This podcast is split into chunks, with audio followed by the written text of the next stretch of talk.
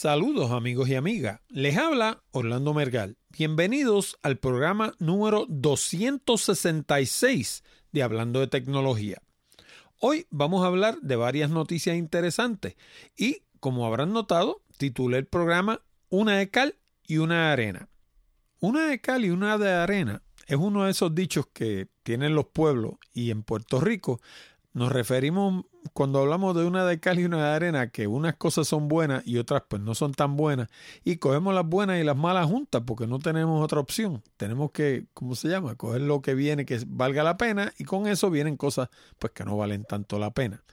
Eh, la primera noticia de la que quiero hablarles hoy y que está sonando mucho en las redes sociales es el asunto del location tracking de Google.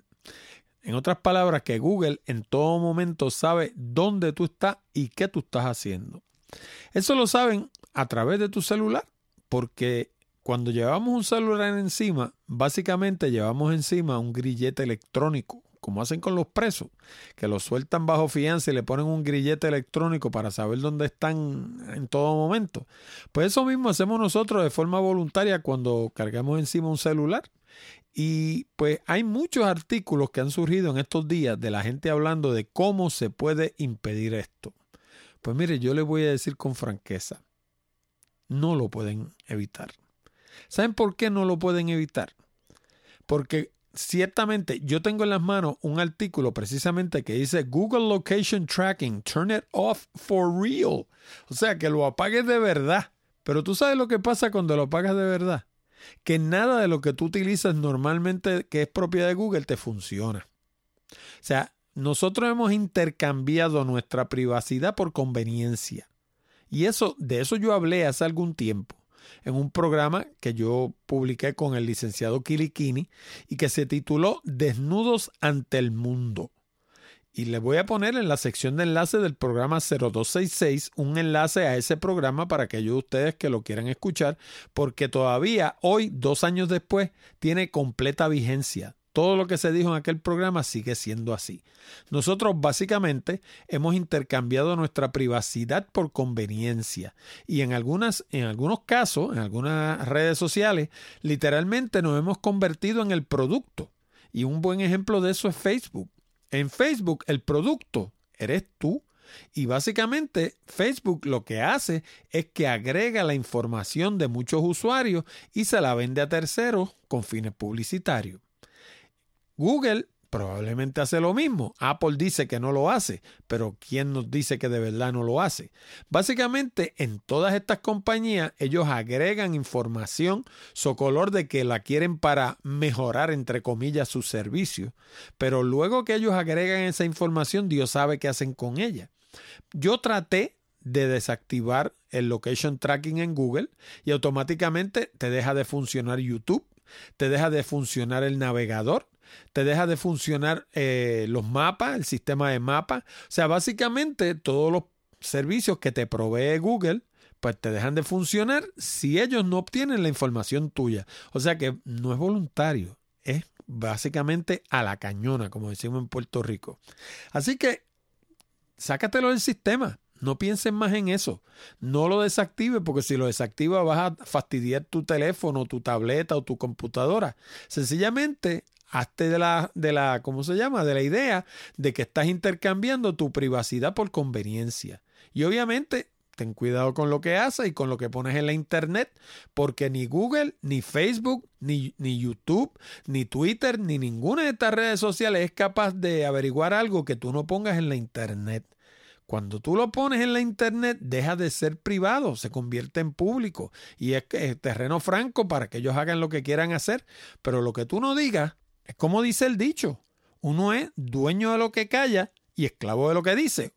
esclavo de lo que dice y dueño de lo que calla. Da lo mismo como diga el dicho. las dos cosas son lo mismo, ¿no? Si tú no quieres que se sepa algo, sencillamente no lo publiques, no lo pongas en la internet, no se lo digas a nadie, manténlo en tu cabeza solamente y nadie lo va a saber. Bueno, y esto sí, yo quiero que lo sepa todo el mundo. Y es la lista de las personas que se han convertido en mecenas de Hablando de Tecnología. La listita va creciendo. Tenemos para comenzar a David Blumenthal, seguido de Mika Robbins, S. Edmondson, Juan Choc y Víctor Arauz. No es Arauz, es Arauz. Yo pensé que pudiera ser Arauz, pero no tenemos un caso donde tengamos una U con acento al final de una palabra que termine en Z, no, no creo.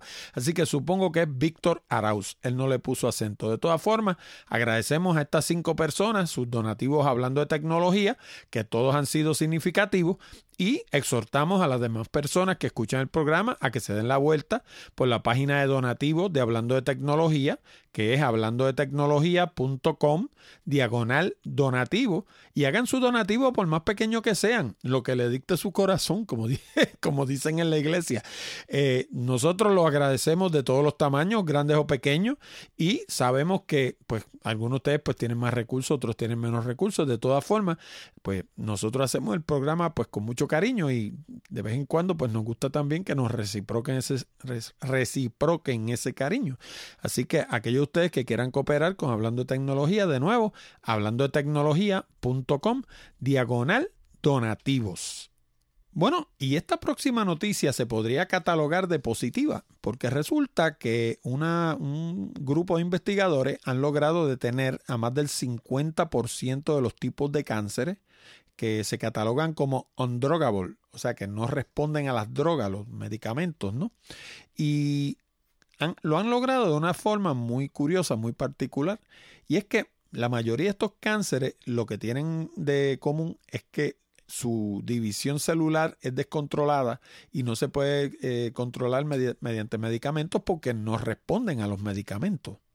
Entre eso está el cáncer del pulmón, el de piel, el del colon y el cáncer pancreático o del páncreas.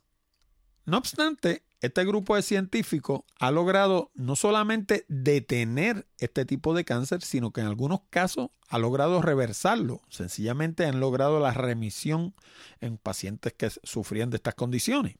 Ahora, ¿qué es lo que tiene de creativo este nuevo tratamiento? Pues resulta que un doctor aquí de apellido Vivona descubrió que en muchos de estos cánceres, en lugar de tratar de atacarlos con medicamentos, lo que había que hacer era buscar la forma de eliminar la hipersensitividad que tenían estos, estos tumores en cuanto a lo que se conoce como crecimiento descontrolado, ¿no? O sea, eran las células tenían una, una, característica que eran hipersensitivas al crecimiento, por consiguiente crecían desmesuradamente.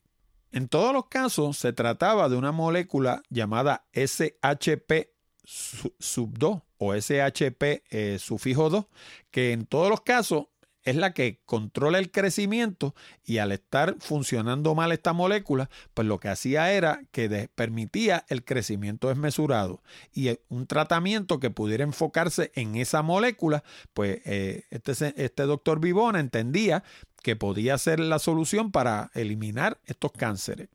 Y claro, muchas veces en la unión es que está la fuerza, así que este doctor lo que hizo fue que unió esfuerzos con un grupo de una compañía que se llama Revolution Medicines, que estaba explorando varias opciones y entre ellas había un medicamento conocido como RMC raya 4550 que no solamente detuvo dramáticamente el crecimiento, sino que en algunos casos sencillamente eliminó el cáncer por completo. El medicamento fue capaz de suprimir la hipersensitividad al crecimiento, obviamente en ratones, lo cual quiere decir que vamos a tener ratones que no le da cáncer, pero eso no beneficia demasiado mucho a los humanos. Lo que pasa es que estos experimentos se hacen en ratones primero y luego se hacen pruebas clínicas para asegurarse de que funcionen de la misma forma en los seres humanos. Pero lo positivo que tiene la noticia no es solamente que fueron capaces de detener estos cánceres, sino que los efectos secundarios fueron mínimos. Y eso es importante porque las personas que hayan pasado por un tratamiento de cáncer saben que tanto la enfermedad como el tratamiento son terribles, porque los tratamientos de cáncer también dejan a las personas eh, muy mal, eh, especialmente la, la quimioterapia. Así que un tratamiento que sea efectivo y que no tenga efectos secundarios es como dicen en inglés el holy grail, eso es lo que está buscando todo el mundo y quizás esta gente aquí lo hayan descubierto. En cualquier caso, las pruebas clínicas comienzan el año próximo y ya pronto sabremos eh, si descubren que una forma de, tratar este tipo de cánceres, que son los más agresivos y los más difíciles de curar, de una forma que sea exitosa, lo va a conocer el planeta entero. O sea, eso va a ser la noticia de la década. Y yo estoy bien confiado de que una cura para el cáncer está bastante cerca porque el cáncer es una enfermedad que tiene sus orígenes en, el, en los genes, es una enfermedad genética y hoy en día con tanto adelanto que hay en computadoras, todas estas cosas se analizan a, la saciedad a través de computadoras y yo estoy seguro de que la, la cura del cáncer está más cerca de lo que nos esperamos. Yo creo que cuestión de, qué sé yo, los próximos 5 o 10 años lo vamos a ver. De cualquier forma, esta gente han tenido un éxito tremendo y yo no puedo más que alegrarme de esto. Como hablamos, una de cal y una de arena, pues miren, esta es la buena, esta es la noticia positiva. Oye, ¿quieres lograr resultados en la Internet? Visita www.desarrollatuplataforma.com. Bueno, y esta próxima noticia ciertamente no tiene nada de positivo y me afecta personalmente a mí y les voy a explicar por qué. Ustedes saben que yo, aparte de esto de hablando de tecnología, una de las cosas que hago es fotografía paisajista. Yo soy fotógrafo hace más de 30 años y entre las cosas que tengo como metas en la vida es ver todos los parques nacionales de los Estados Unidos. Y la semana pasada estuvimos hablando de que habían fuegos en California que ponen en peligro sitios como Yosemite, por ejemplo, que todavía yo no he ido. Yo me puse de meta a ver los parques, son 59 y he visto 21 así que todavía me faltan bastante. He visto muchos de los importantes, pero todavía me faltan bastantes parques, muchos de los cuales están en ese litoral entre California y Washington State toda la costa oeste de los Estados Unidos y los otros pues están regados por el país y eso dan más trabajo porque cuando uno va por ejemplo a un sitio como Utah en Utah hay cinco parques nacionales, yo los vi los cinco. Aparte de eso vi dos estatales y un National Monument. Son ocho parques en total. Pero eso es porque están todos concentrados allí en Utah. Eso mismo pasa en California. Lo mismo pasa en, en Oregón y en Washington State. Hay muchos parques nacionales y uno los ve todos corriditos y ve muchos sin transitar demasiado. Una vez sale de ahí, pues ya entonces los parques están regados por todo el país y ya eso da un poquito más de trabajo y con un poquito más de tiempo. De todas formas, durante este último viaje que yo hice, yo estuve en Wyoming para ver a Yellowstone y para ver el Grand Teton. Y cuando salí de Wyoming, mi plan era subir a Montana a ver, a ver Glacier Lake, que es un parque que está en la frontera entre Canadá y los Estados Unidos en la punta noroeste del estado de Montana. O sea, básicamente está en la frontera entre un país y otro.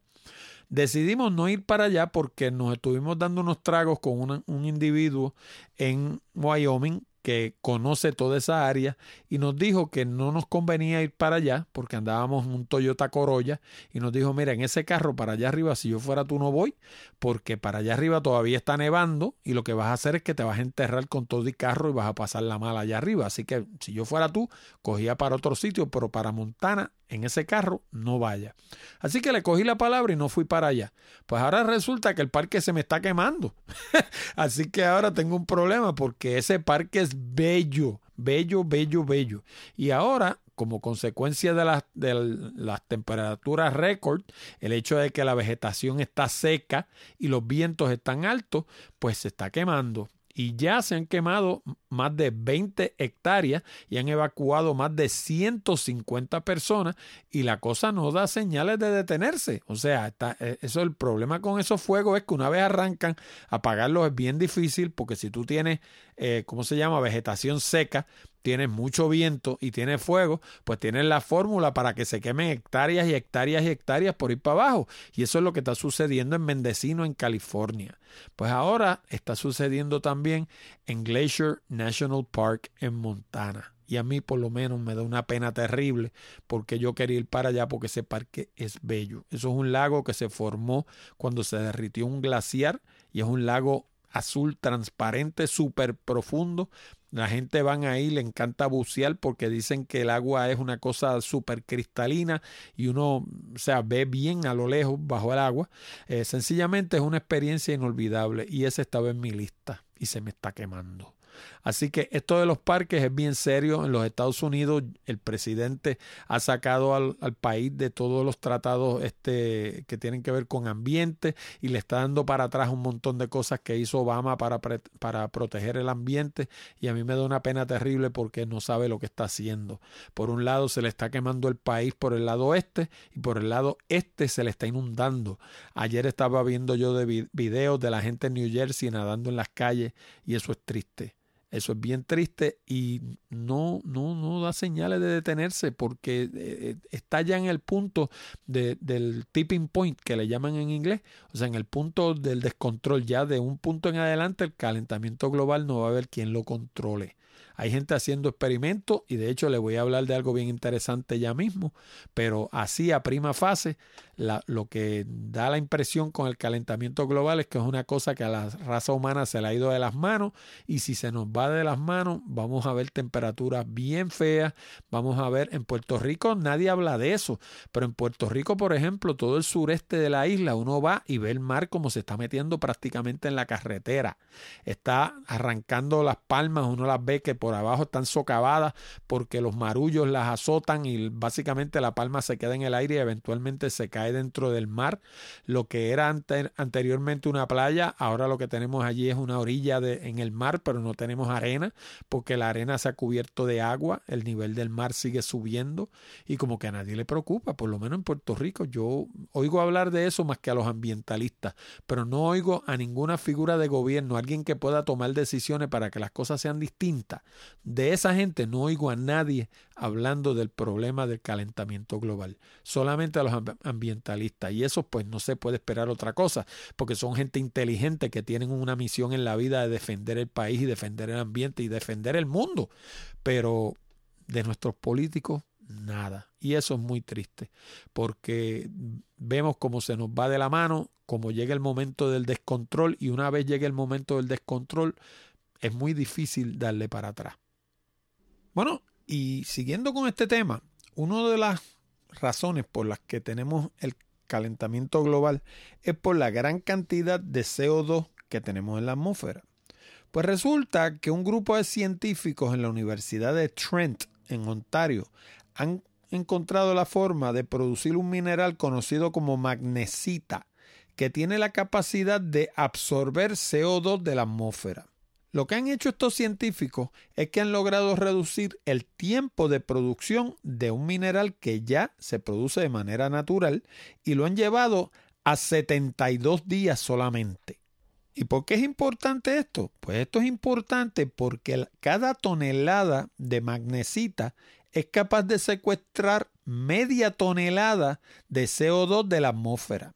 Cuando hablamos de secuestrarlo, lo que quiere decir es que el material absorbe el CO2 y lo convierte en parte del material, o sea, básicamente se lo chupa, actúa como una esponja, ¿no? Básicamente secuestra el CO2, lo saca de la atmósfera y lo mete dentro de la magnesita. Esto lo descubrieron un grupo de investigadores dirigido por el profesor Ian Power, como les dije, de la Universidad de Trent. Ahora, lo importante aquí no es solamente el logro de estos científicos, sino la manera que lo lograron y las características de la producción de esta magnesita. Primeramente, para producirla y acelerar la producción de magnesita, estos científicos utilizaron microesferas de poliestireno que usaron como catalítico, como agente catalítico para acelerar la producción del tipo de piedra y reducirla a 72 días solamente. Pero eso no es lo único, sino que el proceso que estos científicos desarrollaron se lleva a cabo a temperatura de ambiente, lo cual hace que sea especialmente eficiente porque la reacción no es ni endotérmica ni exotérmica. ¿Qué quiere decir eso? Una reacción endotérmica quiere decir que para poder llevar a cabo esa reacción hay que aplicarle calor. Y si usted le aplica calor, necesita consumir energía. Si usted consume energía, aumenta la contaminación porque cualquier tipo de energía que usted produzca la va a tener que producir de una manera que contamina generalmente. Si usted despide energía, o sea que lleva a cabo una reacción exotérmica, tiene el mismo problema, porque la energía pasa a la atmósfera y estamos contribuyendo a calentar el planeta, así que no queremos una reacción que sea ni endotérmica ni exotérmica. Y esta reacción tiene esas características, una reacción que se lleva a cabo a temperatura de ambiente. Claro, ya veremos si esto camina en la dirección correcta, porque muchas veces estas cosas se descubren y luego no pasa nada por una multiplicidad de razones. en algunos casos sencillamente hay compañías que compran la patente y la meten en una gaveta. En otros casos el proceso pues no hay dinero para hacerlo. Eh, nada, ya veremos. Pero por lo menos es un paso en la dirección correcta. Es un compuesto que lo que hace es absorber el CO2 que hay suspendido en la atmósfera y eso es positivo. Así que nada, ya veremos a ver, por lo menos, como hablábamos de una de cal y una de arena, esta es noticia positiva. Oye, ¿quieres aprender a redactar? Visita www.redaccioneficaz.com. Bueno, y esta noticia que vamos a discutir ahora es de las que no son tan positivas. Muchos de ustedes en sus hogares, en sus carros, en sus oficinas tendrán un potecito de lo que cariñosamente le llamamos hand sanitizer. Lo vemos donde quiera y donde más lo vemos en los hospitales. De hecho, en los hospitales lo han puesto ahora en las paredes de los cuartos y se supone que las personas que son profesionales de la salud, los pacientes y hasta los visitantes utilicen hand sanitizer antes de tocar nada dentro del hospital. Y el procedimiento para utilizar hand sanitizer correctamente es untárselo en las manos y dejárselo por 20 a 30 segundos. Ese es uno de los problemas, que la gente no lo hace así. Se lo pasa un momentito y piensan que ya funcionó. Pues resulta que un hospital en Australia encontró que hay eh, cepa de la bacteria Enterococcus facium que han desarrollado hasta 10 veces más resistencia al alcohol, que en última instancia es lo que contiene el hand sanitizer, que las bacterias normales. Entre los aspectos positivos de los hand sanitizer ha sido el decrecimiento en las infecciones de Staphylococcus aereum, aureum, es la forma correcta de decirlo, que también le llaman estafilococo dorado.